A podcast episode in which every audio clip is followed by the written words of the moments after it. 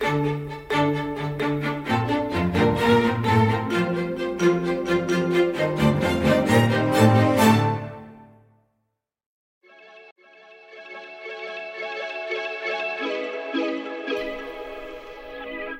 d'hab, distributeur d'anecdotes bancaires par BNP Paribas.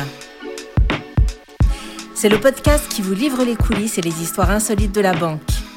Ces moments qui font la singularité et la culture d'un groupe de deux siècles d'existence, à consommer partout et à tout moment.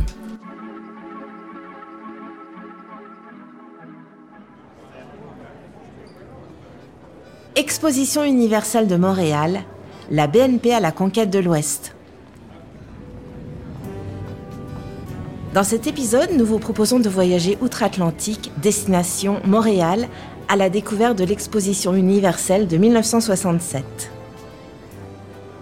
Montréal, plus grande ville du Québec, connue pour son fleuve Saint-Laurent, sa poutine et ses rues d'hiver, est aussi la capitale industrielle et commerciale de sa région. C'est un carrefour où se croisent et aboutissent la plupart des voies de communication du nord de l'Amérique. Et c'est à l'occasion du centenaire de la Confédération canadienne et des 325 ans de la ville qu'en 1967, l'exposition universelle s'y installe. Mais comment accueillir autant d'exposants et de visiteurs venus du monde entier? Montréal fait le choix de placer l'exposition au centre de son emblématique fleuve Saint-Laurent en se lançant dans des travaux colossaux. La superficie de l'île Sainte-Hélène est doublée et l'on érige une toute nouvelle île baptisée l'île Notre-Dame. Ainsi, un site de 600 hectares voit le jour. Il n'en fallait pas moins pour cet événement hors norme. Hors norme également car cette 28e édition se tient dans un contexte international très particulier. Nous sommes en pleine guerre du Vietnam, mais aussi en pleine guerre froide. Et c'est avec une ambition pacifiste et une envie de réaffirmer un idéal de solidarité humaine que le thème de l'exposition est baptisé La Terre des Hommes, clin d'œil à l'œuvre éponyme d'Antoine de Saint-Exupéry. Ce thème fait également écho à l'apparition de mouvements populaires de paix, d'espoir, de justice sociale propres aux années 1960. Pierre Dupuis, commissaire général de l'exposition, s'exprime d'ailleurs à ce sujet avec une parole pleine d'optimisme. Le monde est en marche vers son unité.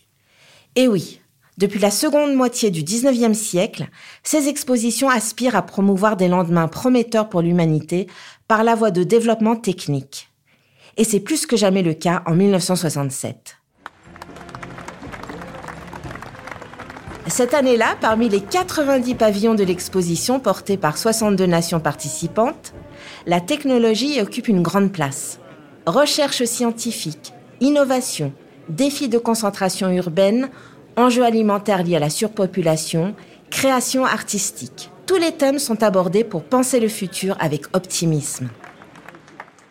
Mais ce n'est pas tout.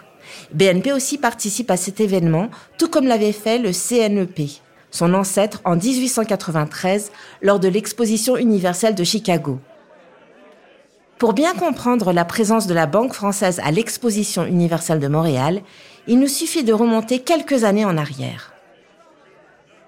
Dès 1961, la Société financière pour le commerce et l'industrie, banque ancêtre de la BNCI, s'installe sur le continent américain. Elle joue un rôle de premier plan dans le financement des affaires françaises installées au Québec. En 1964, elle ouvre une première succursale à Montréal, devenant la seule banque européenne représentée sur le territoire. L'année 1967 offre par la suite une incroyable occasion pour BNP de renforcer sa présence et sa visibilité au sein du pays grâce à cette exposition universelle. Ainsi, par l'intermédiaire de sa filiale, BNP met ses services à disposition des visiteurs de l'Expo 67. Elle leur fournit tous les renseignements d'ordre pratique, économique et financier et les aide à résoudre leurs problèmes d'investissement ou d'implantation. Pour l'occasion, elle édite un ouvrage destiné aux industriels et aux hommes d'affaires.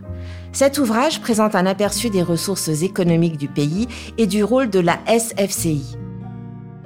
Les retombées de cette exposition seront très favorables à BNP, lui permettant de s'imposer sur les territoires canadiens en participant activement aux grands investissements qui œuvre à l'expansion du pays. Avec 50 millions de visiteurs enregistrés, l'exposition universelle de 1967 représente d'ailleurs un record d'affluence jamais atteint depuis l'exposition de Paris en 1900. Record qui offre à Montréal une visibilité et une renommée internationale sur le plan socioculturel et politique. Un événement qui aujourd'hui encore reste ancré dans la mémoire collective du Québec contemporain. Bref, comme il est coutume de dire chez nos amis québécois, l'affaire est ketchup.